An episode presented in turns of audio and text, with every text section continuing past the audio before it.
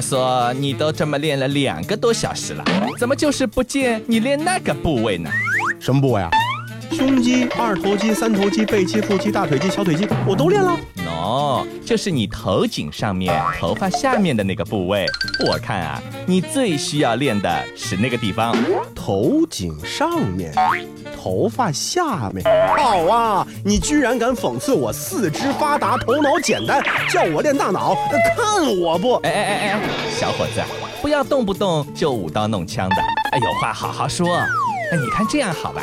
我来问你三个问题，只要你能够答对一道，我就拜你为师，怎么样啊？快问快问，别浪费时间啊！这个第一个问题，请问在许多国家的语言里，被译为繁星的动物是什么？啊，繁星动物？嗯啊，过过过，这题过，下一题下一题。第二题，哪种海洋动物的身影在众多信仰中被奉为神祇？并且优雅地游曳了千万年，海天一色呢？这个我知道，美人鱼。回答错误，美人鱼只存在于神话故事里，现实世界里并没有这种动物。还有最后一次机会，你听好啊！哎，请问地球上体型最大的鱼是什么鱼啊？这么简单的问题，三岁小孩都知道，鲸鱼。怎么样？来，快叫我师傅。你呀，除了下棋大巴，还会点什么？金鱼又不是鱼了。回答依然是错。呃，师傅在上，请受徒儿一拜。呃，这敢问师傅，三道题的正确答案是？呃，至于这个正确答案嘛，为了严谨起见，呃，容我回去稍加研究，一个月之后我再来回答你哦。啊，师傅慢走，徒儿在此。等等。我怎么觉得哪里不对劲呢？环球地理，大家好，我是胖胖。各位好，我是 Tommy。那前面回答的三道题目呢，其实围绕着的都是一种生物，嗯，它就是这个星球上最大的鱼。记好了，不是鲸鱼，是鲸鲨，嗯，又被叫做是碧海中璀璨的星空。作为一种十分古老的软骨鱼啊，早在约两千万年以前，鲸鲨就已经在浩瀚大洋中自在巡游了。一八二八年，生物学家在南非是捕获了这种神奇的大鱼，首次辨认和描述了这美丽又神奇的物种，取名呢叫做鲸鲨，意思呢就是有着鲸类般硕大身躯和须鲸一样绿石习性的巨鲨。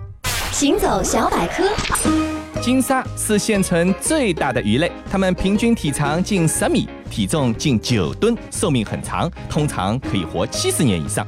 鲸鲨是一种依赖嗅觉觅食的滤食性鱼类，主要以浮游生物、藻类、磷虾、漂浮的鱼卵，还有小型鱼类为食。鲸鲨背部呈现出青灰色，腹部是乳白色，体色呢自上而下渐进变化，体表散布着棋盘一样的横纹和斑点，每条鲸鲨都拥有独一无二的斑点，好像我们的指纹一样。鲸鲨呢会在全球热带至温带海域之间季节性的迁徙啊，它们通常是独来独往的，但是呢也并不孤单，嗯，因为鲸鲨庞大的身躯啊就好像是大洋里面的避风港一样，因此呢会吸引很多小鱼，庇护着许多的这个小鱼，比如说像印鱼等等。嗯，在食物丰富的海域或者是繁殖季节呢，鲸鲨也会聚集成群。菲律宾、西澳大利亚和墨西哥等地的近海呢，常常都能够见到大群大群的鲸鲨。人们偶尔呢，也会在珊瑚礁、泻湖，甚至是河口附近看见它们的踪影。嗯，那鲸鲨的游速其实很缓慢，平均时速呢也只有五公里左右。虽然说拥有庞大的身躯，但是它的性情呢其实十分的温和。潜水的人们呢，可以和这种巨大的鱼类同游，而不会遭受伤害。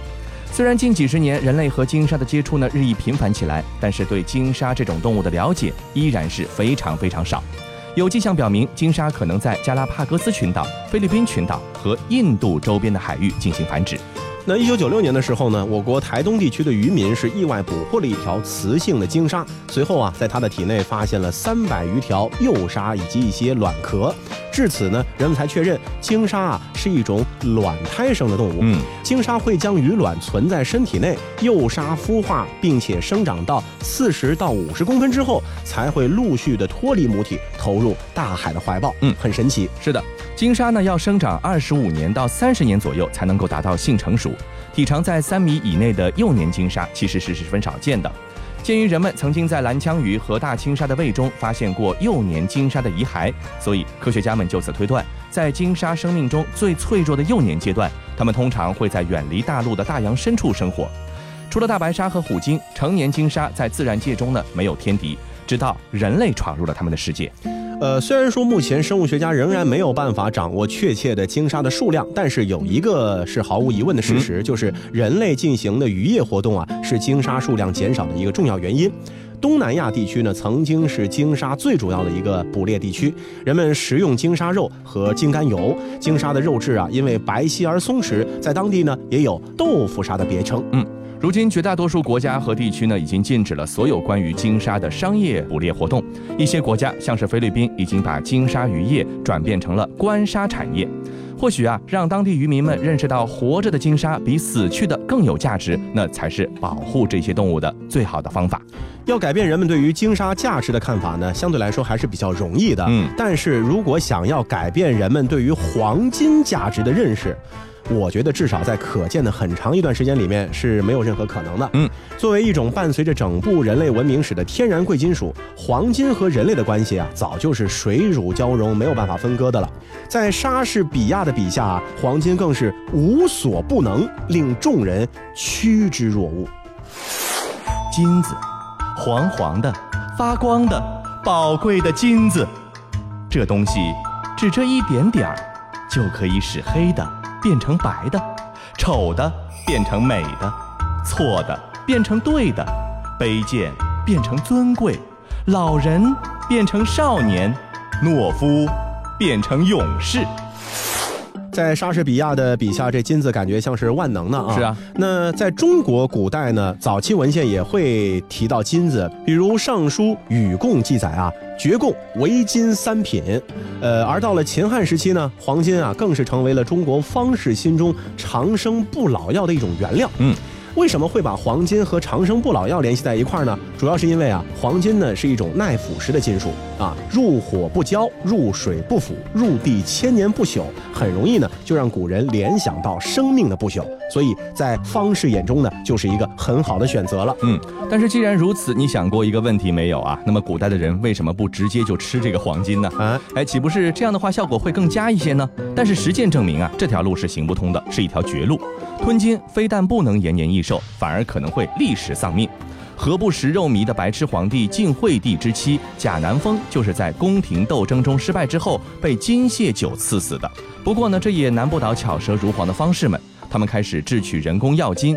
他们认为啊，药金是经过炼制点化而成的，金的毒性呢已经完全去除。因此，炼制并且服食药金就能够起到把金的抗蚀性转移到人体中，实现长生不老的这样的一个梦想。嗯，那作为制备不死金丹的一种技术手段，炼金术呢，也就这样在中国历史上是横空出世了。嗯，经过了春秋战国时期冶铁技术的大发展，秦汉时期的人们呢，已经发现了熔炉里的变化太奇妙了，炉火烧炼的威力呢，也确实是无穷。到了汉代啊，和秦始皇齐名的汉武帝，就是一个极度的追求和热衷神仙方术的皇帝。在强烈的寻仙求药的愿望之下啊，武帝一朝，光是在《史记》上留名的御用求仙方士，就有李少君、邵翁、栾大等好几个人。嗯。汉武帝的伯父淮南王刘安呢，就是当时推动炼金丹术盛行的皇亲国戚之一。刘安不仅是收养了很多江湖术士进行炼金丹的活动，还把这些人所描述的和使用的炼金丹的术士秘方呢收集了起来，写成了一本书，叫做《枕中红宝院秘书》。这本书呢，甚至引来了汉武帝的觊觎，亲自召见了刘安，命他传授炼丹之法。那不知道出于何种考虑啊，刘安呢是居然忤逆了皇帝的意志，抗旨不教他，这就是自己作死了哈。嗯，汉武帝本来就是个暴脾气。就是啊，这个很快，汉武帝呢就以有人告发其谋反为借口，下令诛杀了刘安一门。可谁知枕中红宝院秘书也在这次祸乱中呢意外的丧失了，也是偷鸡不成蚀把米啊，什么都没得到。武帝之后呢，不光是汉代的几个皇帝，什么宣帝、成帝、哀帝都喜欢此类的方术啊。后来的历代封建君主呢，也是很推崇这个炼金术。嗯，到了唐代啊，中国的炼金术呢可以说是到了一个登登峰造极的阶段。上到皇帝、王公大臣，下至平民百姓，都是热衷于炼丹修长生之道。结果嘛，当然是适得其反的啊！欲求长生，反而速死。嗯，那死因是什么呢？就是因为这古代炼丹家所炼制的药金啊，主要成分呢，其实都是有害的，什么汞啊、铅啊、砷啊、硫啊等等的这个化合物。嗯，丹药中毒的现象可以说是比比皆是。唐朝那一朝，像唐太宗、唐穆宗、唐武宗、唐宣宗，都是因为吃了这个丹药而死的。嗯。那十六世纪之后啊，中国的炼丹术士呢，由于始终无法炼出不老的金丹，而退出了历史舞台。明代的大医学家李时珍在《本草纲目》里的论断呢，就为金丹的幻想呢是盖棺定论。李时珍呢是这么说的：“岂知血肉之躯，水谷为赖，可能堪此金石重坠之物，久在肠胃乎？求生而丧生，可谓愚也已。”落叶堆积了好几层，而我踩过青春，听见前世谁在泪雨纷纷。一次缘分结一次生，我今生还在等，一世就只能有一次的认真。确认过眼神，我遇上对的人，我挥剑转身，而鲜血如红唇。千朝几度红尘，伤人的不是刀刃，是你转世而来的魂。确认过眼神，我遇上对的人。我策马出征，马蹄声如泪奔。青石板上的月光照进这山城，我一路的跟你轮回生，我对你用情极深。确认过眼神，我遇上对的人。马出征，马蹄声如泪奔。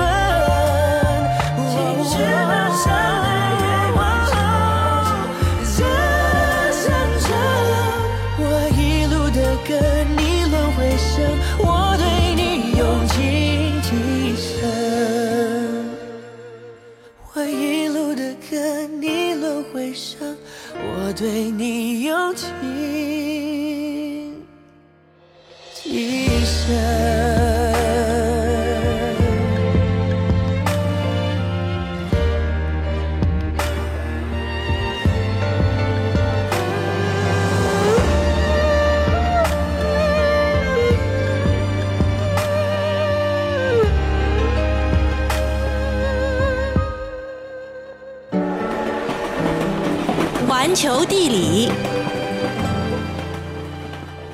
欢迎回到环球地理，大家好，我是胖胖，各位好，我是汤米。花开两朵，各表一枝。中国的方式炼金的目的呢，主要啊是为了制造丹药，实现这个虚无缥缈的长生之梦。嗯，而西方同行呢，关于炼金这事儿呢，显得就更加现实了。主要的目的呢，就是使比较贱的金属，像什么铜啊、铁啊，用神奇的魔法变成贵金属黄金，嗯，从而呢达到发财致富的目的。嗯。那说起来，西方炼金术的理论基石呢，还是由古希腊哲学家亚里士多德奠定的。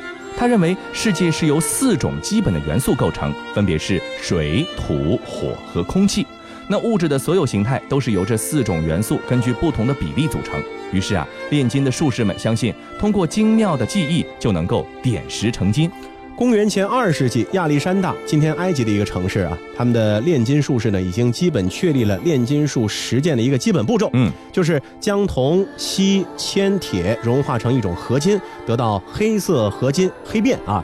再加入水银，把黑色合金呢变白，这叫白变。嗯，最后用硫化钙溶液，使合金的表面包裹一层黄色的硫化锡，这叫黄变。嗯，洗干净之后呢，这看上去啊，跟黄金几乎是一模一样的。是，那这样的一个伪造的黄金啊，在外观上呢，和真金基本上是看不出来的，以至于后来阿基米德为了鉴定叙拉古国王西耶龙二世金皇冠的真伪啊，而发现了这个浮力定律。嗯，到现在的中学物理课本还一直在学这样的知识哈。嗯，在公元三世纪末的时候呢，制造伪金的活动已经是泛滥成灾，严重影响了国家的金融秩序，迫使罗马帝国的皇帝戴克里先在二九二年的时候下令取缔炼金术，并将炼金术的书籍全部收缴焚毁。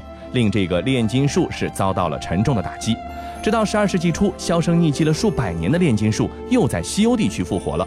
十三世纪中叶开始，炼金术呢像热病一样是席卷了整个欧洲。无论是医生、学者、诗人，还是贵族、哲学家，都是沉溺在这个炼金术里面而无法自拔。哎，很多人听到这里可能要问了：为什么十二世纪、十三世纪的时候炼金术又死灰复燃了呢？嗯，主要是因为当时欧洲的城市呢开始兴起了，工商业逐步繁荣。那随着和东方贸易的兴盛，大量奢侈品像这个绸缎。珠宝、香料的输入啊，欧洲的王公贵族呢，也是越来越追求这个奢华的生活享受。嗯，那么对于贵金属的需求量就特别大。那么对于这些王公贵族来说，怎么样能够得到贵金属呢？炼金术啊，就是一个捷径。嗯，那为了获得黄金呢，他们就非常乐于掏钱赞助花销不菲的这个炼金实验。嗯，那么也算是当时的一种风险投资产品了。世界真奇妙。在欧洲炼金术士的理论里，运用一种被称为哲人之石的点金石，以期改变金属性质，把贱金属转换成为贵金属。当然，由于在现实生活中并不存在这种哲人之石，炼金术士们长期从事的都是无用功。那炼金术不仅没有给人带来预想中的财富，反而成为了心术不正之人招摇撞骗的一些伎俩。炼金术士们呢，惯用一种叫做障眼法的手法。那首先啊，要找到一个有钱的主，然后呢，哄骗他，直到他对炼金术动心。接着呢，就是所谓的演示炼金过程了。骗子呢，就会事先把黄金放入搅拌棒末端的一个孔中，并且呢，用黑蜡给封好。当炉子持续加热，黑蜡就融化了，这个贵金属呢，自然就留在了锅里。那亲眼看见骗子炼出了黄金啊，这些受骗者们往往是心甘情愿地花费大笔的金钱来购买所谓的实验材料、水银或者一些所谓的炼金秘方，而骗子呢，当然是从此就销声匿迹了。那十六世纪之后啊，和中国的炼丹术士由于始终无法炼出不老金丹而退出历史舞台类似，欧洲的炼金术也因为始终找不到那块传说中的哲人之石，而终于走上了穷途末路。嗯。但是啊，话又说回来，中世纪欧洲的炼金术士们呢，倒也不是说一无所长。嗯啊，虽然说没有点石成金，但是啊，他们却知道了很多的这个化学方法，比如说食盐的提纯法。比如说硝酸王水的制取法，比如说酒精的发现、磷的发现，都是在中世纪欧洲炼金术士们炼金的过程当中啊，意外发现的产物。是的，那最初只是炼金术士附属的近代化学呢，也在这个过程当中是渐渐的浮出了水面。嗯，在一六六一年的时候，波伊尔的名著《怀疑化学家》问世，在化学史上呢，可谓是竖起了一块里程碑。波伊尔第一次科学地提出了元素这样的概念。也就是说，那些无法再分解的简单物质就叫做元素。波伊尔呢，向全世界宣告，化学呢应该作为一个独立科学出现。到了十八世纪，随着法国大科学家拉瓦锡的化学基本论述的问世，近代化学终于完成了一次革命，成为了一门系统而独立的科学。弗朗西斯科·培根啊，曾经把欧洲的炼金术呢，是比喻为《伊索寓言》中的一位老人。这位老人在临终前呢，告诉他的儿子说，葡萄园里面埋着黄金。结果啊，几个儿子经常去葡萄园里面翻土找黄金。久而久之，黄金虽然没有找到，但是土却被翻得特别松软，嗯，使得葡萄获得了大丰收啊。所以这个炼金术的命运呢，其实呢和这故事呢就有点相似啊。这或许也是啊，延续千年的炼金术的一个最好归宿了。嗯，但是到了二十一世纪的今天啊，咱们对黄金的追求呢，可能已经不再像古代那么的迫切了。现在现实生活中也没人用黄金去消费了，是吧？更多的是一种饰品了。哎，那么人们呢，是越来越想要追求更加幸福的生活，就让我们去到有着世界上最幸福国度之称的丹麦去走走看看。那虽然说都是北欧国家，但是啊，丹麦和瑞典、挪威还不一样。丹麦呢是以绵长曲折的海岸线。瑰丽的自然景观和色彩缤纷的人文景观，浑然梦境一般的温柔且坚毅而著称的。西兰岛作为丹麦的第一大岛，公元一千年以来啊，一直呢都是丹麦首都的所在地，因此呢也是留存了众多的历史性的重要建筑。哥本哈根西北部一带呢，环绕着茂密的森林，是皇家古城的所在位置。岛中部的古都罗斯基勒有八百年历史的大教堂。那如果离开到哥本哈根稍微远一些的地方去逛逛的话呢，就会感受到古朴的郊外景观了。嗯，那么我们首先来到南西兰岛莫恩陡崖呢，绝对是不容错过的。崖顶的小径在林地间呢是曲折迂回，在这里可以尽情的俯视波罗的海，欣赏绝佳的风景。在莫恩陡崖的地质中心，你可以了解到更多与这些陡崖和公路所见的化石有关的一些知识。陡崖的内侧呢是曼德马克山，非常适合沿海徒步。而另外一座震惊世人的陡崖呢，叫做斯泰温斯陡崖。那么它是奔流不息的大海对白垩和石灰岩进行上百万年的冲刷而形成的一个陡崖峭壁。在这里呢，可以饱览饱经沧桑的霍耶洛普教堂。因为岁月的侵蚀，它在一九二八年的时候发生过部分坍塌，但是并不影响它的壮美。那接着呢，我们去到法尔斯特岛。在这个丹麦最南端的地方呢，咱们可以看到盖瑟地峡啊。这片地区呢，地势是相对来说比较的平坦的，可以一眼望尽波罗的海。虽然说这里的风景是很优美的，但有时啊也会难挡狂风大作、波浪滔天的恶劣天气。出行前呢，所以一定要看好当地的气象预报。嗯，如果说你想要观看海豹玩耍，那么洛兰岛就是一个最佳地点了。在罗德桑德游览自然保护区，这里的水域呢被用于海豹的繁殖，有大批的海豹在此嬉戏玩耍。是的，到丹麦呢还有一件东西呢是绝对不能错过的，那就是古城堡。那其中最负盛名的就是克隆堡宫了。这座文艺复兴时期的豪华城堡，在一五七四年到一五八五年间，由克里斯蒂安四世的父亲弗雷德里克二世兴建并且命名。当时欧洲君主呢是竞相修建这种城堡，把它作为财富和权力的象征。克隆堡宫地下室有一座丹麦人霍尔格的雕塑。传说呢，如果丹麦遇到危机，霍尔格就会觉醒并且保卫祖国。安徒生也受到传说的启发，创作了一篇童话《丹麦人霍尔格》，以此呢表达他自己对祖国的热爱之情。在克隆堡宫殿当中游荡的不仅仅是有维京英雄霍尔格，还有举世闻名的丹麦王子哈姆雷特。嗯，这里呢正是莎士比亚名剧《王子复仇记》的真实发生地。也因为这样的一个不解之缘啊，所以城堡每年呢都会举办莎士比亚戏剧节。为了纪念莎士比亚，自1816年起呢，人们定期在这里上演《哈姆雷特》。嗯，到了北欧呢，不要认为北欧人都是天生冷漠的，其实丹麦人呢可是有着自己的狂欢节的。每年在复活节前的四十天，这里呢就是狂欢的海洋。孩子们着盛装，手里拿着铁罐子，到各家各户敲门要钱。谁为他们开门呢？他们就会唱上一首“面包上，面包下，面包钻进我肚里，不给我面包我就折腾”这样的歌词。歌词里提到了面包和以前啊食物稀缺的这样的一个历史背景有关系。当时呢，很多人家境贫寒，很少有机会见到面食。那么如今呢，平常和过节的时候吃的饭菜区别已经不大了。那面包呢，也就被一些小零钱给取代了。那在狂欢节期间呢，孩子们还会参加打木桶里的猫的游戏。嗯，呃，这个游戏怎么玩呢？就是很多孩子在一块儿轮流拿棍子打一个吊起来的大木桶，而木桶里呢是装满糖果。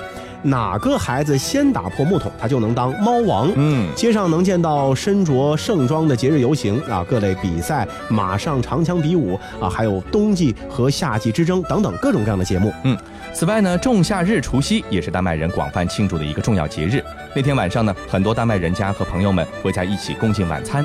天气好的话，饭后大家就会去附近的一个篝火堆呢去看篝火。那这一天晚上，丹麦全国各处都有这个篝火堆燃起。咱们在节目中呢也跟大家来说过这样的一个节日。点篝火大约在晚上十点钟开始。点火前呢，一般都先由一个有名的人讲话。讲完话之后呢，大家一同歌唱《仲夏夜之歌》。歌中呢就描述了北欧夏日白昼夜晚的优美景色和民族浪漫主义思想盛行时期对自然和农庄文化的一种向往和颂扬。好了那以上就是本期节目的全部内容感谢各位的收听我们下期再见。看那个都市的风采在落地窗上依赖金色它用每次存在艺术里精彩节拍从人群里传来与鲜花合身一块那汹涌的人海洋溢着富裕的爱守护这一段手中带着婚约离开。天问钟的时间冲淡不了未出卖的信赖，爱已回不来，风平浪静港口的外海，各自和平的释怀，被断了人鱼的爱。离开哥本哈根，你带走的爱，不想沉浸在。